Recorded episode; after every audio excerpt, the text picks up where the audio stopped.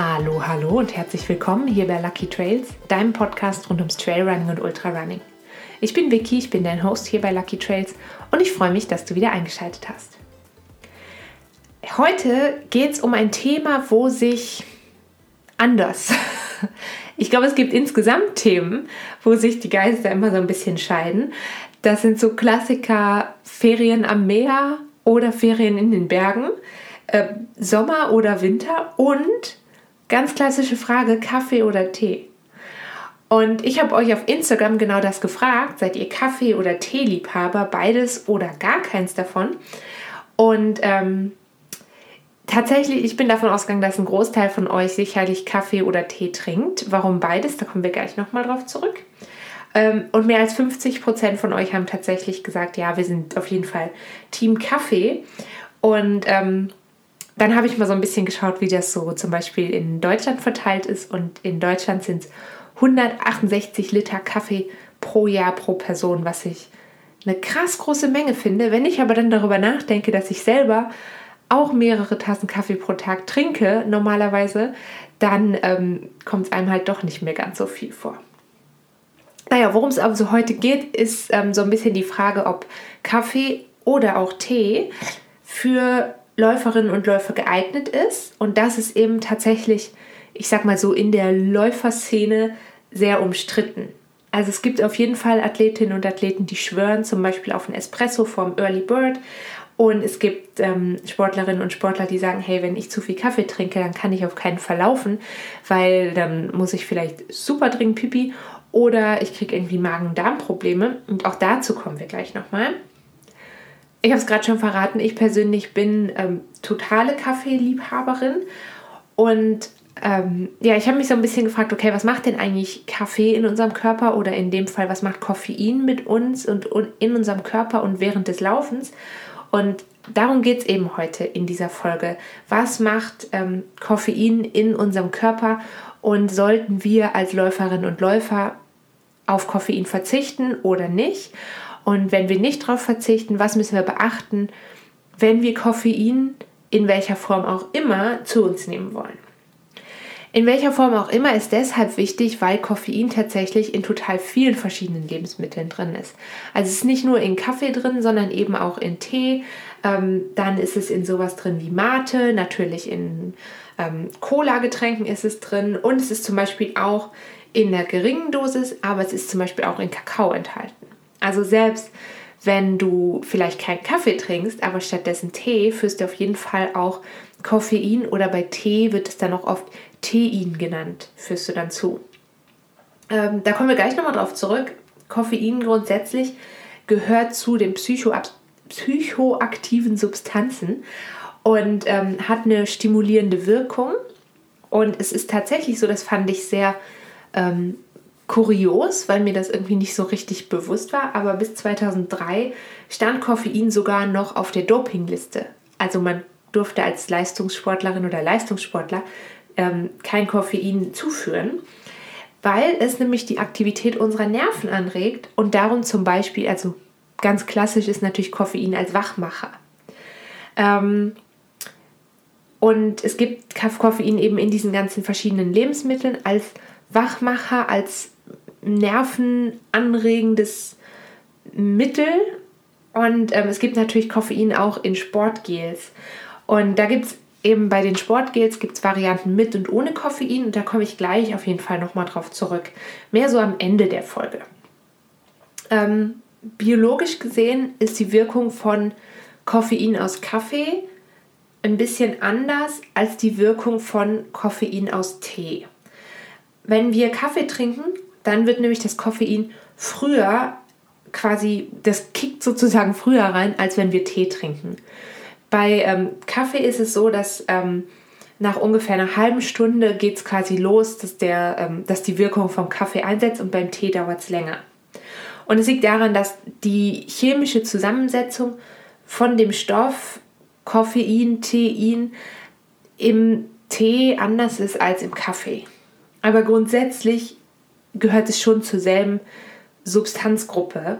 Und ähm, ich glaube, an dieser Stelle, wenn wir jetzt hier heute von Koffein reden, dann reden wir schon in der Regel über ähm, das Koffein, was im Kaffee enthalten ist. Aber es lässt sich natürlich irgendwie abstrahieren auf ähm, das Koffein, was im Tee enthalten ist und später auch auf das Koffein, was zum Beispiel in Sportgels drin ist. Das wird nämlich nicht zwangsläufig aus der Kaffeebohne gewonnen. Ähm, genau. Kaffee hat ähm, grundsätzlich auch viele Antioxidantien, das vielleicht noch so nebenher und hat also einen positiven Effekt auch auf unser Immunsystem oder kann einen positiven Effekt auf unser Immunsystem haben. Ähm, was genau macht jetzt das Koffein in unserem Körper? Koffein macht bekanntlich wach. Das bedeutet, das regt also unser zentrales Nervensystem an und Koffein erhöht die Kontraktionskraft von unserem Herzen. Und die Herzfrequenz wird gesteigert und auch die Bronchien werden erweitert. Zusätzlich steigt der Blutdruck leicht an und unser Verdauungstrakt kommt so ein bisschen mehr in Schwung. Ähm, wie gesagt, da reden wir gleich nochmal drüber. Und eigentlich sind wir jetzt schon so voll nicht nur bei der Wirkung von dem, was tut Koffein bei uns im Körper, sondern was tut Koffein auch in unserem Körper, wenn wir laufen. Wenn du vorm Laufen eine Tasse Kaffee trinkst, dann kannst du für diesen einzelnen Lauf in der Regel auch deine Leistung, sag ich mal, so ein bisschen optimieren. Dazu empfiehlt sich auf jeden Fall, sag ich mal, so ungefähr eine halbe Stunde vor dem Laufen Kaffee zu trinken, weil das eben in der Regel ungefähr 30 Minuten dauert, bis, der, bis das Koffein kickt sozusagen. Ähm, und ähm, es steigert eben den Puls, den Blutdruck und ähm, fördert die Produktion vom Hormon Noradrenalin. Und ähm, durch die Erweiterung der Bronchien kannst du auch ein bisschen leichter atmen. Ähm, zusätzlich ist es förderlich bei der Freisetzung von Fettsäuren und von Glucose. Das heißt, es kann dir helfen, deine Muskeln besser mit Sauerstoff zu versorgen und besser mit Energie zu versorgen. Das ist aber natürlich ein kurzfristiger Effekt. Also es ist ein kurzfristiger, kurzfristiger Effekt, der sich auf den einen Lauf und diese eine Tasse Kaffee bezieht. Ob das einen langfristigen Effekt hat, ähm, das ist noch nicht mit irgendwelchen Studien belegt. Anders als ähm, bei anderen psychoaktiven Substanzen, also zum Beispiel ähm, beim Alkohol, da ist es belegt, dass das Trinken vom Alkohol langfristig und kurzfristig ähm, zu Leistungseinbußen und zu Leistungsminderung führt. Kaffee hat ähm, oder wird ähnlich wie Alkohol in der Leber abgebaut und normalerweise dauert dieser Abbau ungefähr vier Stunden. Auch das natürlich wieder ein bisschen, das ist so eine grobe Faustregel. Je mehr Flüssigkeit du zum Beispiel aufnimmst, desto schneller wird das Koffein abgebaut. Ähm, und wie schnell aber ganz genau ist wirklich abhängig von deinem Körper und von deinen genetischen Voraussetzungen. Und zu deinen genetischen Voraussetzungen kommen wir auch gegen Ende der Folge nochmal. Versprochen. Also es kommt gleich noch.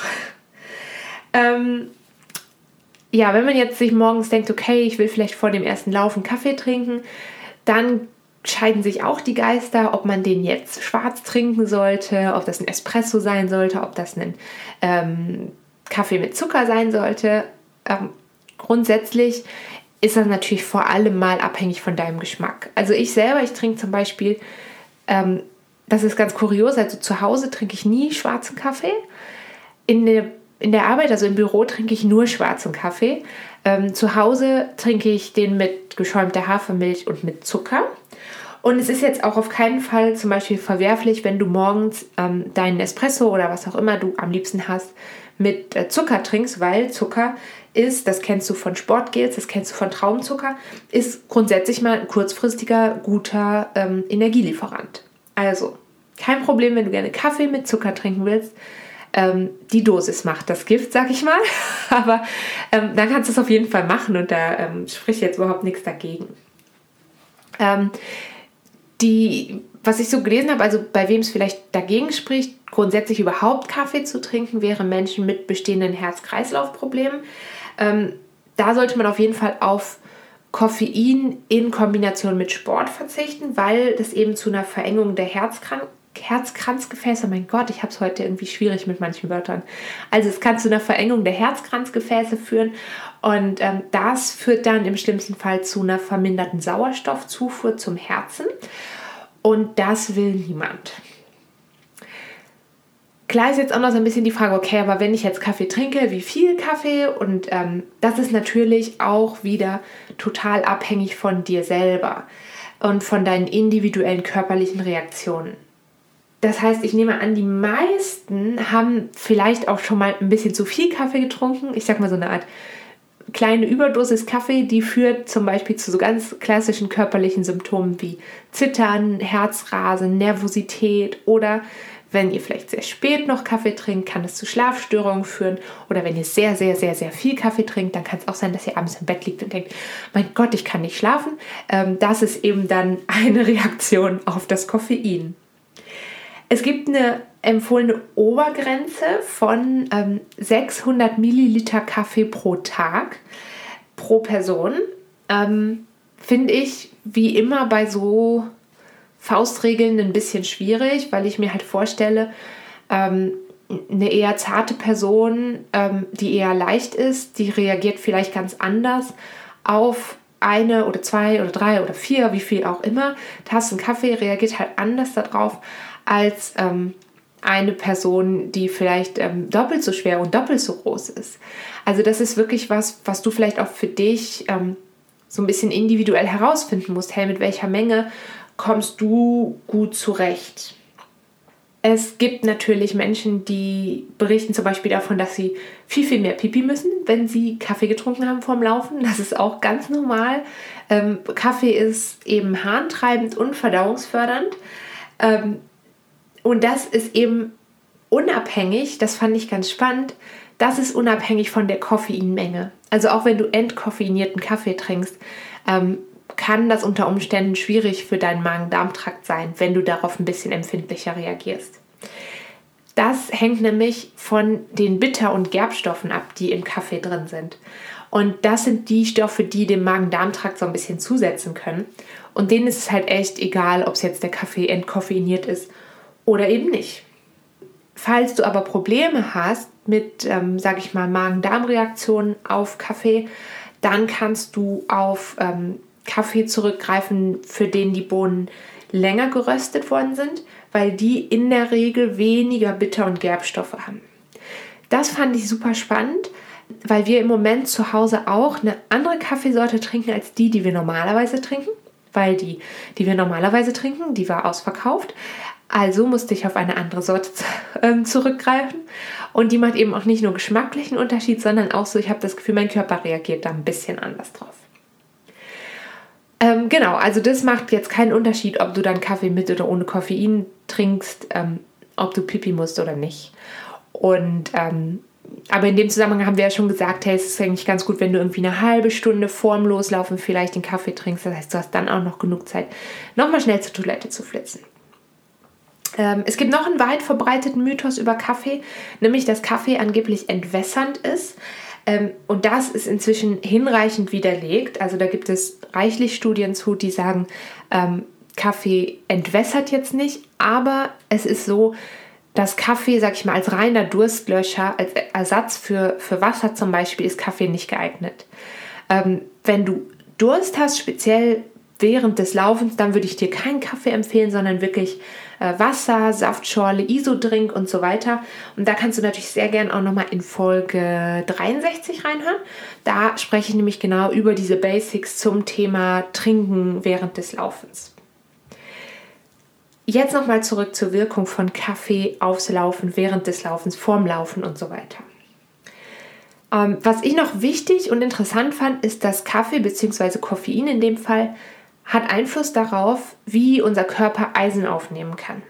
Das heißt, wenn du zum Beispiel Nahrungsergänzungsmittel nimmst, um deinen Eisenhaushalt auf dem richtigen Level zu halten, dann wäre es besser, wenn du das eben nicht, mit einer, nicht direkt mit einer Tasse Kaffee kombinierst. Ganz kurz ähm, vielleicht zurück in Folge 74, da habe ich über verschiedene Vitalstoffe gesprochen und da ging es eben unter anderem darum, was das Eisen für uns Läuferinnen und Läufer tut. Das unterstützt nämlich den Transport von Sauerstoff in unserem Blut und hilft bei der Steig, ähm, beim, beim Speichern von diesem Sauerstoff in der Muskulatur. Und das wäre natürlich blöd, wenn du jetzt ähm, indem du Kaffee oder Koffein zu dir nimmst und gleichzeitig vielleicht ähm, das Nahrungsergänzungsmittel mit dem Eisen, dann ähm, bringt dir halt quasi das Nahrungsergänzungsmittel nicht so viel. Das heißt, ähm, viele Leute nehmen zum Beispiel ja morgens ähm, ihre Tasse Kaffee und ihre Nahrungsergänzungsmittel. Und da würde ich dir halt empfehlen, ähm, vielleicht einfach das, das Eisen etwas später am Tag zu nehmen oder umgekehrt. Also erst das Eisen, dann ein bisschen warten und dann erst den Kaffee. Dann ähm, greift sich das sozusagen nicht gegenseitig an. Und dann hast du auf jeden Fall auch quasi von beiden Stoffen möglichst viel. Wie sieht es jetzt aus? Wir haben noch keine richtige Antwort drauf, ob man jetzt Kaffee vom Laufen trinken soll oder nicht. Es tut mir leid, dir sagen zu müssen, es ist wie sehr, sehr oft im Leben, es gibt nicht die eine Antwort, die für alle gültig ist. Also Kaffee kann schon viele Vorteile für Läuferinnen und Läufer haben, aber es hat eben auch Nachteile, wenn es falsch eingesetzt wird, wenn du zum Beispiel viel zu viel trinkst oder vielleicht zum falschen Zeitpunkt trinkst. Ich empfehle dir auch wie so oft, dich selber so ein bisschen ranzutasten und auszuprobieren. Das heißt, es ist jetzt nicht per se gut oder schlecht, vorm Lauf morgens eine Tasse Kaffee zu trinken. Ähm, ich gehe ja unter der Woche eigentlich immer abends laufen, das heißt, da habe ich keinen Kaffee, aber ich trinke eigentlich vor jedem Longrun ähm, ich habe samstags und sonntags Longruns und vor jedem Longrun trinke ich mindestens einen Kaffee, manchmal auch zwei. Heute Morgen sogar drei. Und da habe ich ein kleines bisschen gemerkt, das war vielleicht ein bisschen viel. Ähm, und was ich noch ganz cool fand, ähm, weil ich bin ja Fan von Kaffee und Kuchen nach dem Long Run. Ähm, und da ist Kaffee auf jeden Fall auch empfehlenswert, weil es eben helfen kann, ähm, die Regeneration der Muskeln zu fördern. Also ja, yeah, zum Kaffee und Kuchen nach dem Laufen. Ähm, also bei mir gibt es eben Kaffee am Wochenende vor und nach dem Long Run und unter der Woche gibt es den quasi tagsüber während der Bürozeiten. Aber ich muss für mich selber, das weiß ich, immer ein bisschen aufpassen. Also nach halb fünf gibt es auf jeden Fall keinen mehr bei mir, weil dann ähm, bin ich meistens für den Rest des Tages und für die Nacht nicht mehr ähm, zu gebrauchen. Also dann habe ich nicht mehr viel vom Schlaf und so. Drum, ähm, das ist eben was, wo du dich selber rantasten musst, aber was du vielleicht auch schon aus deinem Alltag ein bisschen einschätzen kannst und das kannst du dann adaptieren fürs Laufen. Ich nehme auch während der Longruns nehme ich schon auch Gels und also esse schon auch Sportgels. Ähm, und zwar habe ich welche mit und ohne Koffein und ich setze sie auch ähm, relativ gezielt ein. Wenn jetzt ein Long Run eher weniger ambitioniert ist, einfach nur ein Trainingslauf am Wochenende, keine, kein Tempolauf und nichts, dann ähm, habe ich grundsätzlich Gels ohne Koffein ein bisschen lieber. Ich tue mich sowieso immer etwas schwer beim Laufen zu essen ähm, und habe schon mal als ich noch nicht so viel drüber nachgedacht habe, sozusagen auch zu viel Koffein zu mir genommen und das hat dann eben eher einen nachteiligen Effekt gehabt. Ähm, aber es ist so, dass natürlich im Wettkampf kann so ein Gel mit Koffein definitiv nochmal so eine Art kleiner Booster sein oder auch, das muss ja nicht unbedingt eine Wettkampfsituation sein, aber auch auf einem, auf einem Long Run, wo du vielleicht alleine unterwegs bist und dir denkst, hey, jetzt muss ich nochmal ein bisschen oder möchte ich nochmal ein bisschen Gas geben, dann kann es schon helfen. Aber es ist natürlich so, wenn du Gels mit Koffein verwenden möchtest, dann solltest du halt auf jeden Fall beachten, dass du sie auch immer wieder ausprobierst. Also gerade wenn du sie im Wettkampf machen, benutzen möchtest, dann solltest du auch gucken, dass du sie im Training mal ausprobiert hast und dich daran gewöhnt hast. Einfach, dass du sicher bist, dass du im entscheidenden Moment dann auch damit zurechtkommst und wirklich davon profitierst und dir nicht irgendwas zuführst, mit dem du dann feststellen musst, dass dein Körper gar nicht damit zurechtkommt. Da kommen wir gleich nochmal drauf zu, denn es gibt Menschen, die von ihrer genetischen Veranlagung her mit Koffein oder mit Kaffee nicht gut umgehen können. Ähm, zu viel Gels mit Koffein führen auf jeden Fall ähm, nicht zu dem gewünschten Ergebnis in der Regel. Also hier nochmal Stichwort ähm, Herzrasen, Zittern, Nervosität ähm, bis hin zu Verengung der Herzkranzgefäße und so weiter.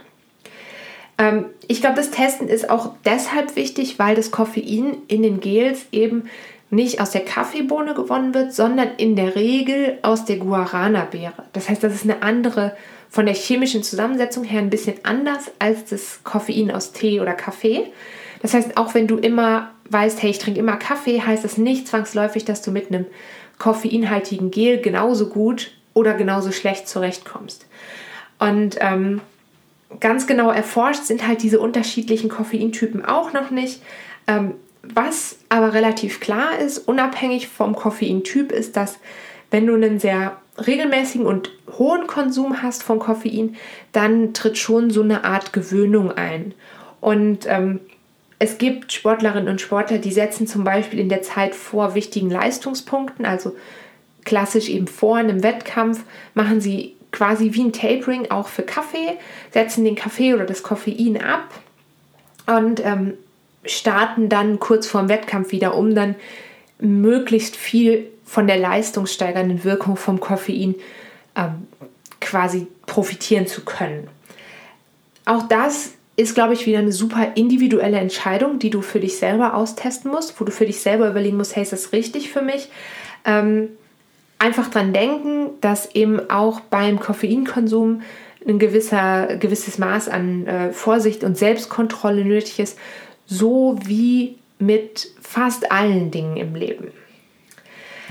Und jetzt habe ich eben schon mal angedeutet, es gibt halt auch Menschen, die mit Koffein gar nicht gut zurechtkommen. Da gibt es, es gibt eben bestimmte genetische Voraussetzungen, die erfüllt sein müssen, damit du eine leistungssteigernde Wirkung vom Koffein bekommen kannst.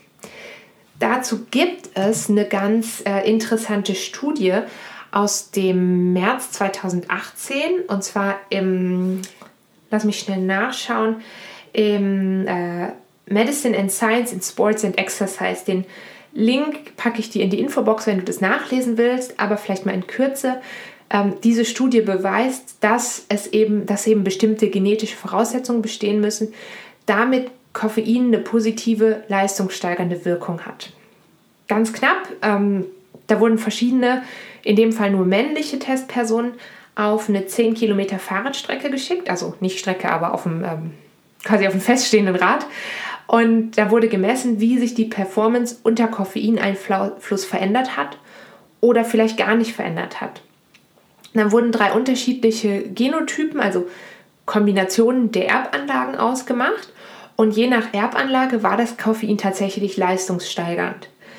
Es gab ähm, also ungefähr, ich habe jetzt die Zahl natürlich nicht genau aufgeschrieben, ungefähr 50 Prozent hatten eine leistungssteigernde Wirkung und ungefähr 42 Prozent haben ähm, eine quasi gleichbleibende Wirkung gehabt oder nur leicht leistungssteigernd. Und es gab ähm, 8% der Probanden, also es gab eine Probandengruppe von 101 Personen und 8% von denen hatten tatsächlich leistungsmindernde Wirkung durch Koffein. Das heißt, das ist natürlich eine kleine Menge Menschen, aber das heißt, es ist möglich, aber eher unwahrscheinlich, dass auch du negativ auf Koffein reagierst. Das Problem ist jetzt, den meisten von uns steht halt, glaube ich, kein Labor zur Verfügung, um jetzt zu testen, ähm, ob man jetzt zu diesem kleinen oder relativ kleinen Teil der Menschheit gehört, die negativ auf Koffein reagieren. Ähm, und umso wichtiger ist es eben, dass du selber dieses, dieses Austesten machst und guckst, hey, wie reagiere ich auf bestimmte Stoffe? Nicht nur auf Koffein, sondern das gilt natürlich auch für viele andere Stoffe. Ich habe ja auch schon gesagt, wenn du ähm, Gels und Riegel austestest, und das liegt jetzt eben nicht nur am Koffein, aber dann solltest du die wirklich über einen längeren Zeitraum in verschiedenen Situationen testen und gucken, wie du damit zurechtkommst. Ähm, was du natürlich machen kannst, ist oder ausprobieren kannst, ist, ähm, du könntest versuchen, mehrere Läufe von mehr oder weniger gleicher Qualität zu machen und zwar unter ähnlichen Bedingungen. Also dann quasi absolvieren, die Läufe absolvieren und ein bisschen notieren, ähm, ob und wie du dich durch Koffein beeinflusst hast. Vielleicht mal mehrfach an mehreren Wochenenden, nicht mehrfach hintereinander, aber den einen Samstag die eine Strecke laufen mit Koffein und dann den nächsten Samstag vielleicht mal die Strecke ohne Koffein, dann nochmal mit, dann mit einer höheren Menge, mit einer niedrigeren Menge und so ein bisschen versuchen für dich selber rauszufinden, welcher dieser Läufe war jetzt gut oder besser und da hast du einen Unterschied gespürt. Das ist natürlich schwierig, schwieriger für uns, die wir kein Labor haben, weil es natürlich immer noch viele andere Faktoren gibt, die so einen Lauf beeinflussen können. Aber es wäre eine Möglichkeit, sich so ein bisschen, sag ich mal, ranzutasten. Und äh, ja, wenn du das machst, dann fände ich super spannend, wenn du mir schreibst, wie das gewesen ist oder wie du das empfunden hast. Und ähm, das kannst du natürlich tun an podcast.luckytrails.gmail.com oder auf Social Media. Und wenn du da schon dabei bist, dann kannst du auf jeden Fall auch noch am äh, Gewinnspiel teilnehmen.